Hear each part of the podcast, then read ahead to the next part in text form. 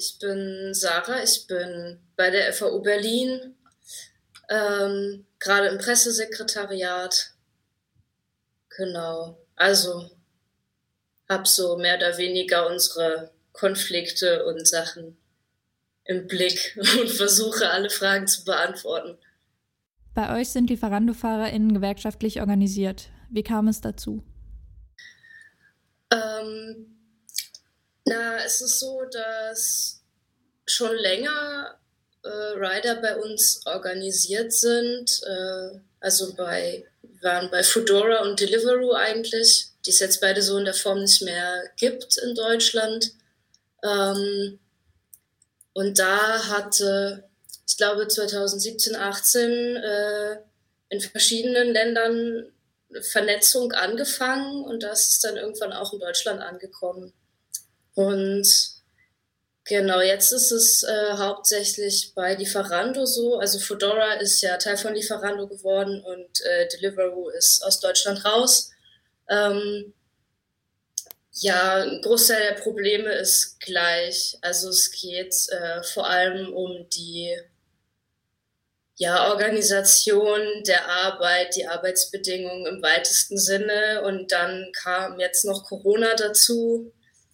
Ähm, ja, was natürlich, äh, wenn man eben den ganzen Tag Essen ausliefert, alle möglichen Leute trifft und so, da äh, gab es ganz viele Probleme und gibt es immer noch mit der Arbeitssicherheit vor allem. Ähm, genau, das hat der Organisierung so einen kleinen Schub gegeben.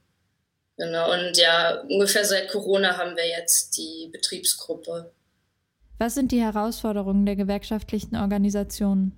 Naja, also es ist zum einen äh, allgemeiner gesagt, das ist die, die Prekarität der Arbeitsverhältnisse. Also damit meine ich zum Beispiel, dass Verträge, die die Leute bekommen, in aller Regel befristet sind.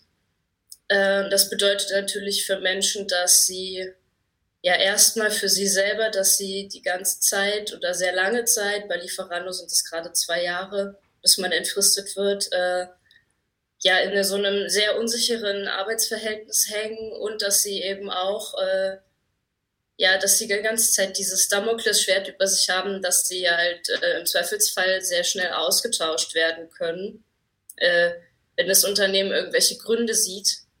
Und einer dieser Gründe kann ja beispielsweise sein, dass man äh, anfängt, sich gewerkschaftlich zu organisieren. Ähm, dann äh, ist es natürlich so bei der ja, Gig Economy, dass äh, ja in der Regel sehr, also dass dezentral gearbeitet wird. Da äh, funktionieren natürlich ganz viele, ich sag mal, klassische äh, Gewerkschaftstaktiken nicht mehr so richtig, weil die setzen ja voraus, dass es so, dass es einen Betrieb gibt, wo die Leute gemeinsam arbeiten äh, und sich treffen, sich über den Weg laufen, Pausen miteinander verbringen und so weiter. Äh, vor allem, dass sie sich kennen ähm, und dass sie eben leichter miteinander ins Gespräch kommen. Und das ist natürlich, wenn man, äh, ja, wenn man alleine arbeitet, wenn alle Leute woanders arbeiten, wenn es in dem Sinne keinen richtig festen Ort gibt, ähm, funktioniert es so auf die Art und Weise nicht mehr. Äh, das heißt, man muss ähm, man muss ein besonderes Augenmerk legen eigentlich auf die Vernetzung und muss die an die Arbeitssituation anpassen. Ähm, das heißt zum Beispiel, dass es wird ja viel äh, online gearbeitet oder teilweise online, dass man sich daran äh, ein bisschen anpassen muss. Also dass man vielleicht auch anfangen muss, sich online zu organisieren, über Chats, über Gruppen. Ähm, das sind dann Sachen, das ist äh, ist natürlich was anderes als im Betrieb, da irgendwie ähm, ein schwarzes Brett aufzuhängen oder so, aber das kann auch funktionieren. Das war bei Deliver Union ja auch ganz stark so, dass die Leute sich dezentral äh, organisiert haben. Ähm, ja, und es gibt sicherlich auch noch viele andere Möglichkeiten, also wo man Wege finden kann, ja, auch anders Druck aufzubauen weil es eben dieses, also ganz viel der sozusagen des, des Wissens um, um gewerkschaftliche Organisierung ist ja immer noch in diesem Ding verhaftet, dass es eben die ja, die Fabrik gibt, den Betrieb, das Büro und so weiter. Wie ist eure Erfahrung mit den Reaktionen von Lieferando? Als Gewerkschaft stehen gerade noch nicht richtig direkt mit Lieferando im Kontakt. Also es ist nicht so, dass wir da äh, Verhandlungen führen oder, oder sowas, aber ähm, wir beobachten natürlich, wie ja einfach wie die Arbeitsbedingungen der Leute sind und wie auch auf äh, Probleme reagiert wird und wie leicht oder wie schwer es den Leuten gemacht wird. Ähm, ja, was ich eben meinte, sich zu finden. Und das äh, ist in der Regel sehr schwierig. Also äh, im Moment zeichnet sich so ein bisschen ab, dass äh, das Lieferando nochmal umbaut, wie überhaupt die, die Arbeitsverträge gemacht werden, wie das alles abläuft. Und das, also es gibt so eine Tendenz dahin, dass äh, Lieferando immer mehr Verträge macht mit den Restaurants und sagt, ja, wir stellen die Infrastruktur und so weiter und ähm, die Fahrer immer öfter dann bei den Restaurants direkt angestellt werden. Was äh, für Lieferando natürlich ganz viele Vorteile hat. Also die äh, Rider tragen natürlich trotzdem noch die Lieferando-Klamotten, obwohl sie gar nicht mehr dort äh, angestellt sind, sondern bei den Restaurants. Ähm, das heißt, Lieferando hat viel weniger ja, Pflichten gegenüber den Leuten. Das äh, kann man dann alles auf die Restaurants abwälzen. Ähm, gleichzeitig sind die Rider dann ja eigentlich sowas wie eine kostenlose Werbefläche, wenn sie dann die ganze Zeit unterwegs sind.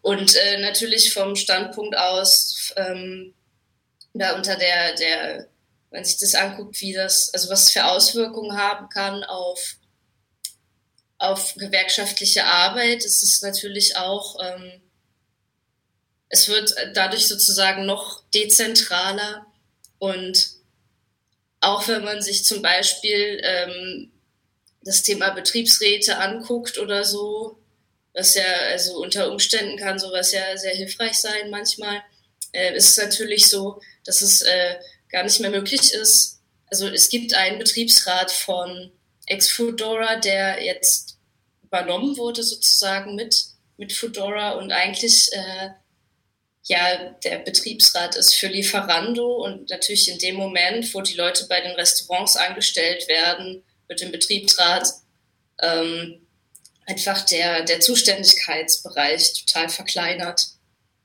Ähm, ja, mit Betriebsräten gab es ja schon öfter auch Schwierigkeiten. Da gab es auch, die NGG hatte da mal einen Konflikt, ich glaube in Köln, wo dann den Leuten die Verträge nicht verlängert wurden und so weiter und so fort. Und äh, ja, natürlich wird immer so ein bisschen gesagt, das eine hat mit dem anderen nichts zu tun und so, aber ja, ich, äh, ich, glaube, das ist natürlich alles äh, kein Zufall. So. Und in, der, ich, in dieser ganzen, in diesem Modell von der Plattformarbeit ist es ja auch so, dass, dass eben noch, äh, also vieles muss quasi noch äh, verhandelt werden beziehungsweise erkämpft werden, weil es eben noch ein recht neues Modell ist zu arbeiten, ähm, was sich nicht mehr so sehr an die an die klassischen Voraussetzungen hält, die es äh, jetzt davor lange Zeit gab. Und das heißt natürlich auch, dass so Dinge wie, ähm, wie genau laufen diese Arbeitsverhältnisse, was gibt es äh, für Rechten, was gibt es für Pflichten, ähm, alle möglichen Dinge bis hin zu, wie geht man mit Verschleißteilen um, äh, weil zum Beispiel die Rider ja alle ein Handy brauchen, was sie selber stellen und so. Und also es gibt so ganz, ganz viele Punkte, die, die noch nicht äh, zu Ende ausverhandelt sind. Ähm, und wo die Unternehmen natürlich versuchen, einen Regler immer in Richtung wenig Verantwortung und wenig Kosten zu schieben. Wie seht ihr als FAU die Entwicklung der Gig Economy? Mm. Naja, es ist äh, genau, was ich, was ich gerade schon angeschnitten hatte. Es ist ähm, so ein bisschen kann man, glaube ich, sagen, dass also dass die Grenzen ähm, verschwimmen zwischen zum Beispiel Angestelltenstatus und Selbstständigkeit. Also was ist was und was läuft wie. Ähm, also stellen sich dann so Fragen wie, ähm, also stellen die, die Plattformunternehmen quasi einen Marktplatz zur Verfügung, also vermitteln sie ähm, diese Infrastruktur oder vermitteln sie die Arbeit. Und dann ist es die Frage, ist es ein Auftraggeber oder ist es ein Arbeitgeber? Und dann ist es, ähm, ja, ergibt sich daraus, ist es jetzt, also gibt es, ist es ein abhängiges Beschäftigungsverhältnis? Ist es das nicht? Ähm, welche Pflichten hat das Unternehmen äh, und so weiter und so fort. Ähm, ein gutes Beispiel ist, glaube ich, dafür der Rückzug von, von Deliveroo aus Deutschland 2019, ähm, wo sich auch genau diese Frage dann gestellt hat. Ähm, wenn die Rider abhängig beschäftigt waren, dann äh, haben sie bei Massenentlassungen das Recht auf eine Abfindung. Und äh, Deliveroo war äh, der Meinung, dass die Rider aber äh, selbstständig waren und hat dann so Kleinbeträge gezahlt, so und die also die sogenannten Goodwill Payments waren das. Und ähm, ja, dann ging es genau um diese Frage eigentlich, sind äh, also ist das Unternehmen im Recht oder steht den Riders mehr zu? Weil im Grunde waren sie ja eigentlich, also aus unserer Perspektive waren sie auf jeden Fall abhängig beschäftigt. Ähm, ja, es gab dann, also wir hatten mehrere, mehrere Güteverhandlungen, wo dann Deliverwood auch äh, in einem Fall immer mehr Geld angeboten hat. Ähm, ja, da konnten einige Rider dann auf jeden Fall noch äh, also deutlich mehr Zahlungen erwirken. Ähm, ja, das ist vielleicht ein gutes Beispiel, aber das ist äh, natürlich auch nur ein Beispiel von vielen und es ist ähm, genau, das ist so ein bisschen größer betrachtet und es geht aber bis hin zu eben diesen kleinen Detailfragen, äh, was ich schon angeschnitten habe. Also wie geht man mit, äh, mit Verschleißteilen um? Was wird übernommen, was wird nicht übernommen? Äh, welcher Weg auf dem Fahrrad ist, ist ein Arbeitsweg und welcher nicht und so weiter. Und ähm, ja, ich glaube, man kann, man kann sagen, es ist es ist ein, sehr neues Modell zu arbeiten. Das wird uns aber auf jeden Fall noch sehr, sehr lange begleiten. Ich glaube, davon kann man ausgehen. Ähm ja, und wir müssen uns da auf, auf allen Ebenen, äh, wir müssen uns anpassen und wir, also als Gewerkschaft müssen wir einfach gucken, dass wir eben auch in dieser Form von Arbeit äh, Schlagkraft entwickeln und dann auch behalten. Ähm Dafür muss man natürlich einfach äh, Strategien anpassen. Wie ist gewerkschaftliche Organisation in diesen neuen Arbeitsmodellen möglich?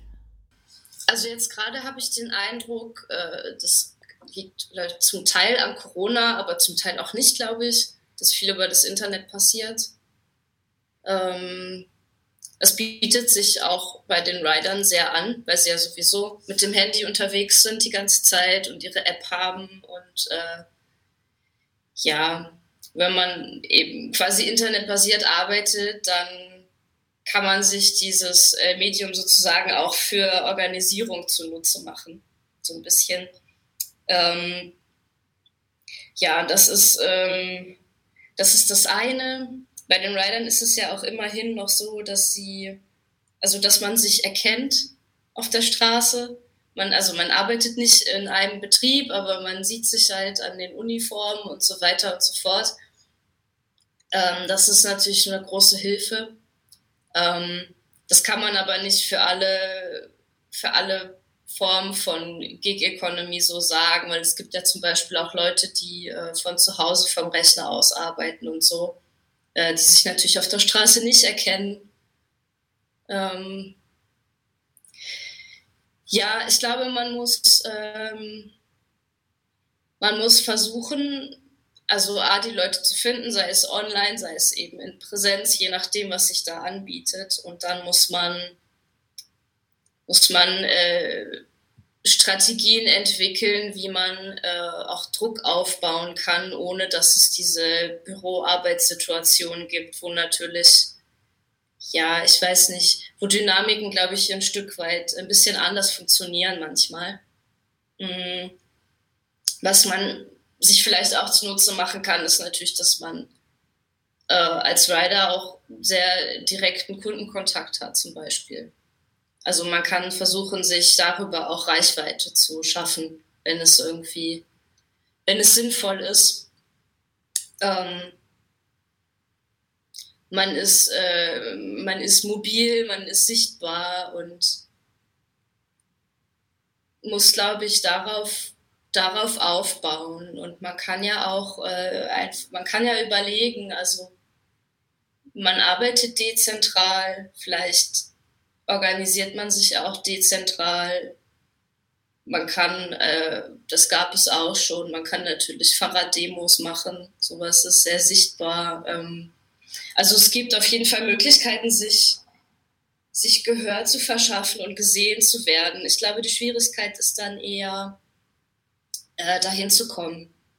Also dass die, dieser Prozess, dass die Leute sich finden und sich zusammenschließen und die die Schlagkraft entwickeln und auch das Bewusstsein, wie viele sie sind ähm, und wie viel sie damit eigentlich auch erreichen könnten, wenn sie sich, wenn sie sich eben zusammentun und äh, einen Weg finden zu kommunizieren, obwohl sie eben ja, obwohl sie sehr schwierige Voraussetzungen haben auf den ersten Blick dafür, aber auf den zweiten äh, eigentlich gar nicht.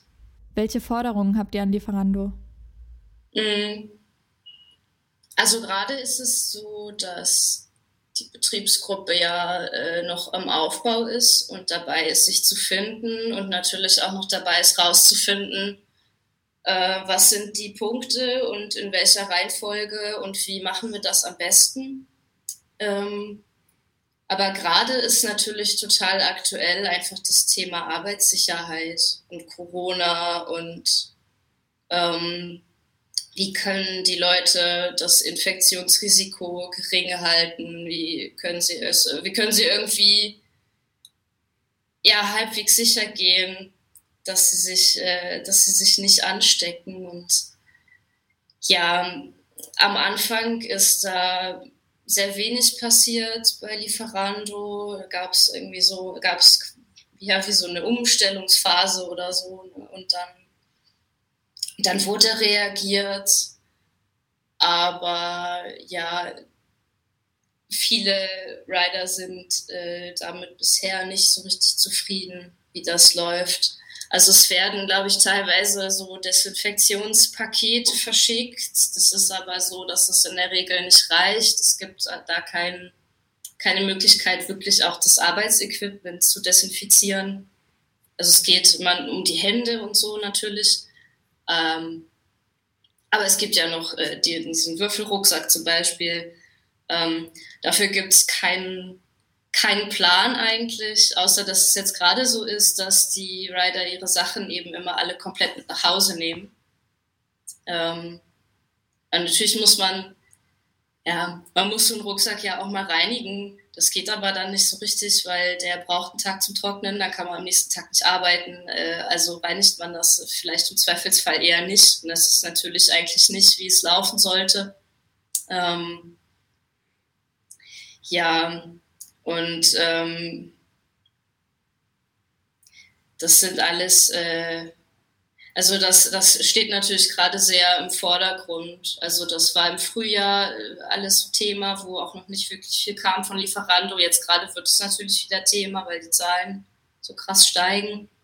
Ähm, ja, und ich denke, das wird auch noch lange das Hauptthema bleiben, weil ja, wer weiß, wann Corona vorbei ist. Und äh, ich meine, die also wer in so einem Job arbeitet, hat gerade einfach wirklich ähm,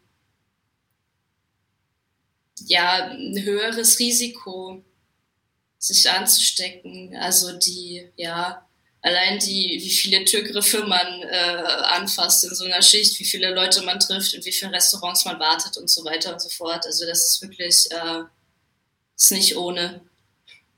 Ähm, ja, ich denke, das wird noch eine ganze Weile das Hauptthema bleiben und äh, falls irgendwann mal wieder andere Zeiten kommen, dann, dann werden, glaube ich, andere Dinge wieder mehr in den Vordergrund treten. Unabhängig von Corona und allgemeiner für die Gig-Economy, kannst du da nochmal gewerkschaftliche Forderungen formulieren? Ein Hauptproblem ist, ja, glaube ich, äh, ist die Prekarität der Arbeitsverhältnisse. Also bei Lieferando ist es jetzt nicht so, dass man pro Gig bezahlt wird, sondern da gibt es einen Stundenlohn immerhin.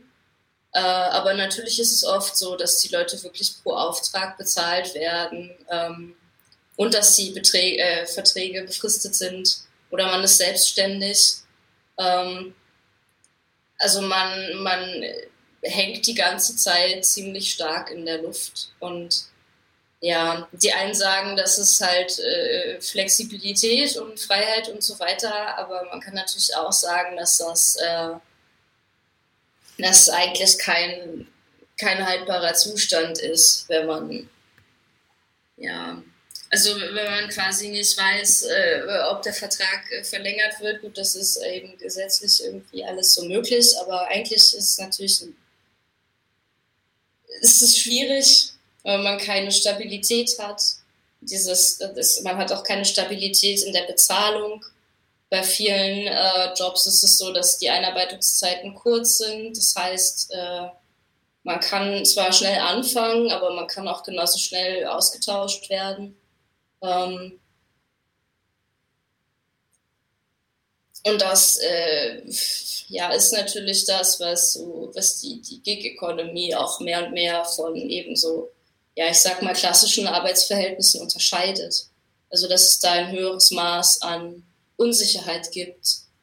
Ähm, und ich glaube, dafür müssen bessere Bedingungen erkämpft werden. Also, weil es nicht, es kann nicht sein, dass, äh, weil sich irgendwie durch das Internet jetzt die Arbeitswelt so krass verändert, kann es nicht sein, dass sich ähm, die Arbeitsbedingungen äh, zurückentwickeln daran. Also wenn es eigentlich eine, eine Weiterentwicklung sein soll von Dingen, dann, äh, dann, müssen die Arbeitsbedingungen, also sie dürfen sich nicht in die andere Richtung entwickeln.